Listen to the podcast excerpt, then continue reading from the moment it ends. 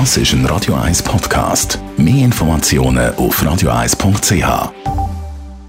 Morgen. Best auf Morgenshow.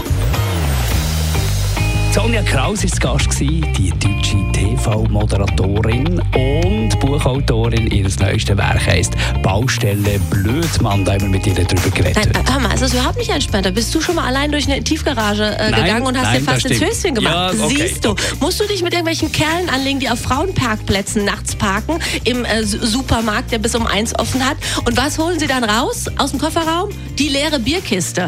Und wir haben herausgefunden, dass der englische Held, der Harry Kane, dass dem seine Eltern wahrscheinlich auf die Namensfindung von ihrem Sohn ein bisschen bei den Scorpions gestohlen haben.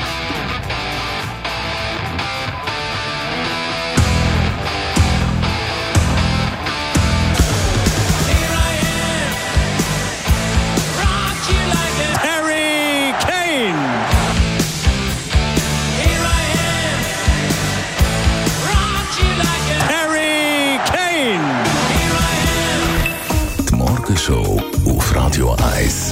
Jeden Tag von 5 bis 10.